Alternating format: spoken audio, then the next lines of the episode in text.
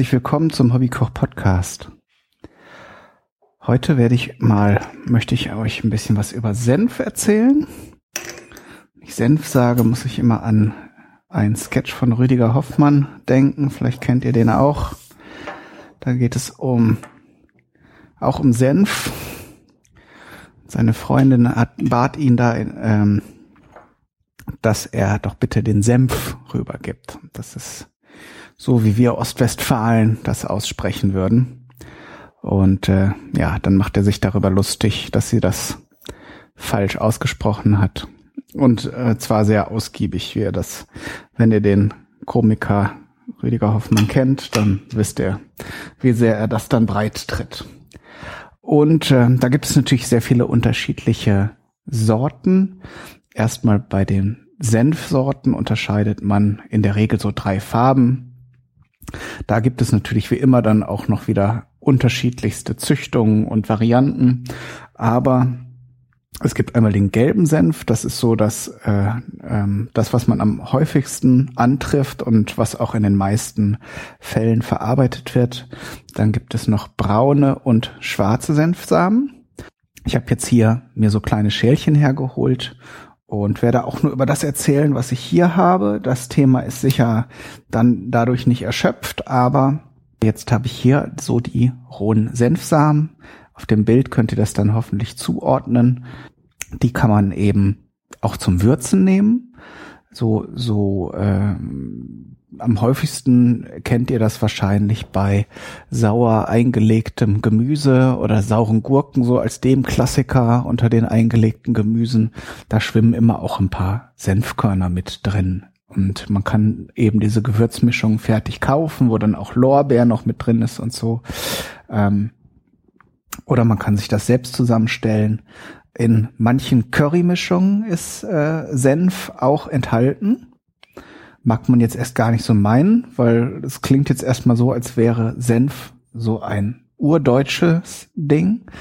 Angeblich ist er aber schon, stammt er aus China und ist dort eben schon 3000 vor Christus, meine ich. Bei den Chinesen ist ja immer alles so unheimlich alt. Äh, schon, schon als Heilpflanze erwähnt. Erst später hier in, im alten Rom wurde das, was man so am häufigsten kennt, nämlich der, Senf als äh, so Gewürzpaste, eben als so als streichfähiges äh, Gewürz oder Zugabe zu verschiedenen Speisen erwähnt.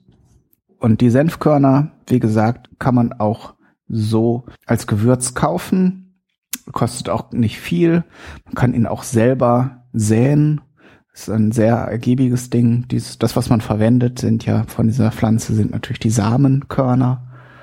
Und im Kontrast dazu habe ich jetzt eine Sache, die ich jetzt mal live probieren möchte. Das fand ich sehr spannend. Also ähnlich wie bei den, oh, jetzt kriege ich das Glas nicht auf, scheiß. Ah, jetzt haben wir's. Ähnlich wie bei den sauren Gurken ich jetzt neulich mal ein Rezept gesehen, wo der Senf oder die Senfkörner dann sauer eingelegt werden, um einfach so als Dekoration und Würze und Beigabe dann zu verschiedenen Speisen serviert zu werden. Das Rezept schreibe ich euch einfach ins Blog. Das werde ich jetzt mal probieren. Das sind also sauer eingelegte Senfkörner.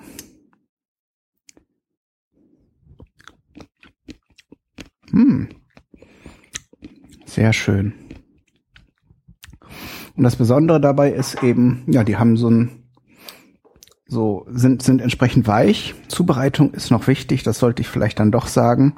Die mehr, werden mehrfach aufgekocht und das Wasser wieder ausgetauscht.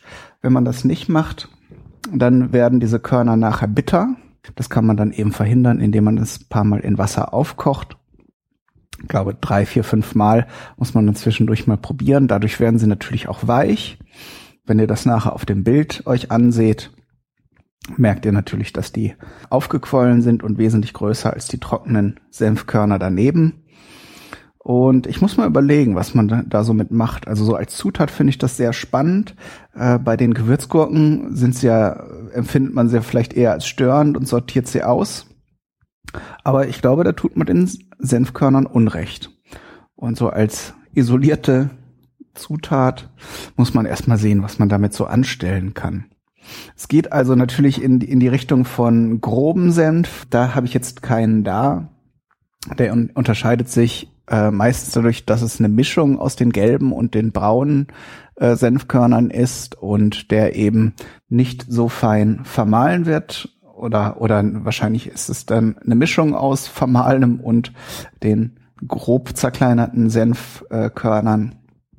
Jedenfalls ist das schön, gerade äh, wenn man wenn man so äh, Fleisch äh, würzen will, so ein, einreiben will oder so Senfkrusten, dann nimmt man dann eher auch diesen groben Senf. Verwende ich relativ selten.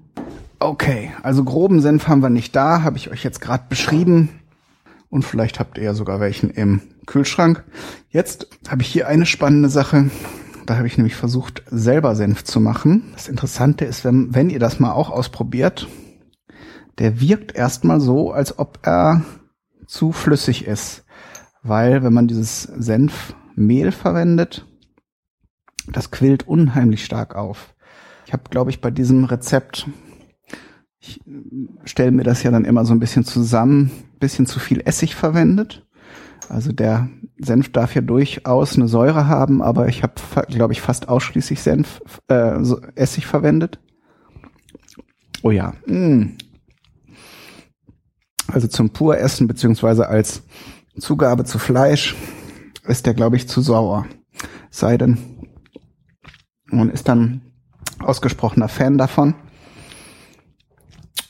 Und darum, also bei den Rezepten, die ich dann in dem Fall auch mir nachher erst angeschaut habe, das sollte man doch immer vorher machen und nicht so frei Schnauze anfangen zu, da vor sich hin zu experimentieren. Da wird meistens dann auch eine Mischung aus Wasser und Essig verwendet. Gehen wir mal zum nächsten, wo ich es gerade schon erwähnt habe. Ich habe mir das neulich mal, oder schon vor längerer Zeit, aber das war so ein großer Sack bei einem Händler für Schlachterbedarf bestellt, und zwar das Senfmehl. Da habe ich jetzt also, glaube ich, bis zum Rest meines Lebens noch genug Senfmehl. Soll man eigentlich auch eher frisch verwenden. Denn diese Senföle, die ja bei dem Senf eigentlich das aller, allerwichtigste sind, die sind erstens äh, nicht so haltbar und zweitens, also die, ich glaube, die gehen auch so ein bisschen Richtung ätherische Öle, dass sie sich schnell verflüchtigen. Auf jeden Fall sollte man, wenn man richtig guten Senf herstellen will, richtig edlen, sollte man die Körner auf jeden Fall frisch mahlen. Und das nochmal zur Senfherstellung. Das ist auch eine, immer ein wichtiger Teil des Verfahrens. Wie werden die Senfkörner behandelt? Denn diese Schärfe, das hat man jetzt auch bei den eingelegten Senfkörnern gemerkt, die entsteht erst durch die Verarbeitung des Senfkorns. Also erst durch die Zerkleinerung entsteht überhaupt erst diese Schärfe. Da reagiert was. Ich äh, habe da jetzt auch die Einzelheiten mal ausnahmsweise nicht auswendig gelernt, aber auf jeden Fall könnte man Senfkörner wohl eher, wenn man sie jetzt nicht allzu stark kaut, äh, pur essen und äh, sobald man sie dann zerkaut, da könnte es dann schon mal anders aussehen. Also Senfmehl habe ich jetzt noch nicht zum Einsatzzwecken äh, gesagt. Das ist natürlich schön, wenn ihr eine Soße machen wollt und die nicht unnötig sauer sein soll, zum Beispiel, indem ihr da eben den Senf aus dem Glas reintut. Oder für Grillmarinaden, wenn die auch nicht zu flüssig werden sollen. Da ist ja jetzt häufig von trockenen Marinaden oder wenn man es jetzt neudeutsch sagen möchte, ähm, dem Dry Rub. Da könnte man dann eben auch das Senfpulver zutun. Und wenn ihr jetzt nicht wie ich so eine irrsinnige Menge ähm, beim Schlachterbedarf bestellen wollt, äh, ähm, kann man die zum Beispiel ähm, also ich habe sie häufig gesehen in Asialäden. Da es gibt es aus irgendeinem Grund wahrscheinlich, weil es da auch Zutaten für indische Rezepturen gibt und die meistens dann so ein bisschen mit der englischen Kü Küche schon verwoben sind äh, gibt es dann eben auch das Eng ein englisches Senfpulver. Das ist so eine kleine äh, Blechdose. Die Marke fällt mir jetzt gerade nicht ein, aber ich will hier ja auch keine Werbung machen, die nicht bezahlt wird.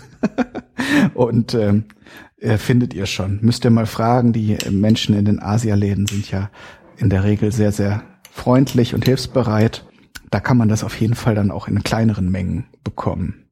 So, dann habe ich den vorletzten Kandidaten, ein eigentlich mein äh, persönlicher Lieblingssenf. Was heißt eigentlich? Ich mag den sehr gerne, darum habe ich den jetzt hier auch in einem großen Glas. Und zwar ist das der Dijon-Senf. Ein sehr, sehr feiner Senf, der aus der gleichnamigen Stadt in Frankreich stammt. Ähm, wenn ihr den, ich habe jetzt leider eben keinen normalen Tafelsenf äh, da. Äh, wenn wir das jetzt direkt vergleichen würden, würdet ihr sehen, dass der wesentlich heller ist als der äh, Tafelsenf. Ähm, da wird zwar manchmal auch noch Kurkuma zugegeben, aber der Grund hier ist, dass der Dijon-Senf aus den schwarzen Senfkörnern hergestellt wird oder schwarzen und braunen. Da gibt's vermutlich auch mehr Rezepturen. Also so sehr unterscheiden sich die schwarzen und die braunen dann nicht. Also der, der Unterschied zwischen den gelben und den schwarzen und braunen ist schon vom Geschmack her ähm, deutlich. Also die braunen und schwarzen Senfkörner sind wesentlich schärfer. Ja, die Frage ist jetzt, warum ist der Dijon-Senf dann nicht dunkel, sondern eigentlich heller als der Tafelsenf? Das liegt daran an dem Herstellungsverfahren. Da wird nämlich im Herstellungsprozess äh, werden die eingeweichten Pfefferkörner durch ein feines Sieb gedrückt, so dass eben nur das Innere der ähm, der Pfeffer äh, der Pfefferkörner ja der Senfkörner zu Senf verarbeitet wird. Ja, und ich finde, ich finde, wie gesagt, also der im Vergleich zu so dem sehr preisgünstigen Tafelsenf, den man schon für wenige Cent kaufen kann, hat der Dijon-Senf deutlich nochmal mehr zu bieten. Und ähm, den würde ich jetzt, wenn ich ähm, eine kalte Speise zum Beispiel mit Senfgeschmack oder Aroma versehen möchte oder für eine Marinade oder ein, ein Salatdressing, also für eine Vinaigrette zum Beispiel, die wird ja auch mit mit äh, Senf gebunden, eher nehmen als dann den ganz ganz billigen äh, Senf aus der gelben aus der gelben Senfsaat. Hm. Ich habe jetzt gerade noch mal ein bisschen was probiert von dem Löffel mit dem ich das hier auf die kleinen Schälchen getan habe. Und der hat tatsächlich, ja, kann man ganz schwer beschreiben, so ein bisschen was von Kohlrabi. Also so, ja, Kohlrabi hat ja eigentlich auch so eine Senfschärfe. Und aus aktuellem Anlass haben wir noch einen weiteren Senf, den ich auch wenigstens seit sechs Jahren oder sieben sind es vielleicht mittlerweile gerne esse. Und zwar ist das der süße Senf. Das ist ein, auch ein grober Senf eigentlich. Also zumindest eine Mischung. Da sind auch grobe Bestandteile des Senfes drin. Es ist, äh, ja, es ist jetzt halt nicht nur grob, sondern so eine Mischung halt. Auch verschiedene Senfsaaten. Hm. Sehr schön. Und wie der Name schon sagt, ist er ähm, mit, mit Zucker oder mit Zuckersirup in den ganz feinen Rezepturen mit Honig äh, gesüßt. Und bei manchen Rezepturen wird auch noch äh, Rettich, nicht Rettich, Meerrettich dazu gegeben. Und ähm, das verleiht dem Ganzen eben auch nochmal eine sehr schöne, feine Schärfe und, und ein schönes Aroma. Ja, und der süße Senf, traditionell, äh, das ist euch sicher ein Begriff, wird verwendet für ähm, die Weißwurst und auch, ich habe ja, habt ihr bestimmt schon mal gehört, eine Zeit lang in München auch gelebt. Und da gibt es ja an jeder Ecke auch die Leberkas-Semmeln. Und da kann man dann auch entscheiden, ob man den scharfen Senf da drauf haben möchte oder ob man da den äh, süßen Senf drauf haben möchte. Und das schmeckt auch ganz gut. Also der süße Senf auf jeden Fall eine Empfehlung, falls ihr das noch nicht probiert habt.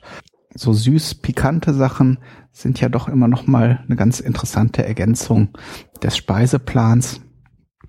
Und auch da kann man natürlich auch ein schönes äh, Dressing draus machen. Da habe ich eigentlich bisher auch viel zu wenig ausprobiert, sondern manchmal packt mich so die Sehnsucht nach, nach München und dann mittlerweile kann man hier ja ähm, auch ganz gut Weißwürste kaufen, zwar nicht so gute wie in den Metzgereien im Süden, aber wenn, äh, wie gesagt, die Sehnsucht mich mal packt und ich Appetit drauf habe, dann äh, kaufe ich mir, mache ich ein Weißwurstfrühstück und äh, dann geht's mir wieder gut. Das ist nämlich richtig, richtig lecker. Gut. So viel soll es erstmal gewesen sein zum Thema Senf. Was ich jetzt noch nicht so großartig ausgewälzt habe, was seit vielen Jahren äh, in Mode ist, sind die verschiedenen Rezepturen. Also es ist ja eine Mode geworden, Senf mit allen möglichen Obst und Kräutern zu verkochen und dann eben als Spezialität anzubieten. Und äh, um da ein Beispiel zu nennen, ist der zum Beispiel der Feigensenf ganz populär, den man dann zu Käse angeboten bekommt. Ein Klassiker natürlich, den könnte man noch erwähnen, wo wir den, den Dijon-Senf hier auch äh, in der Runde haben, ist die Mischung von Dijon-Senf und Estragon. Das habe ich allerdings noch nicht probiert. Bin jetzt auch nicht der Estragon-Freund vor dem Herrn, aber nicht alles ist falsch oder schlecht. Ähm, aber ich habe eben nicht so die Ambition, mir da 600 verschiedene Gläser Senf in den Kühlschrank zu stellen. Dafür fehlt mir einfach der Platz.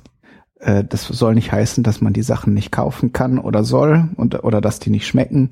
Ähm, aber irgendwo muss man dann ja auch seine Prioritäten setzen und die setze ich dann eben nicht beim Senf. Wenn das bei euch so ist, schreibt mir gerne, schreibt Kommentare ins Blog ähm, eure Erfahrung mit Senf. Was ist eure Lieblingssorte? Was mögt ihr gerne? Oder vielleicht habt ihr auch ganz ungewöhnliche äh, Verwendungsarten von Senf.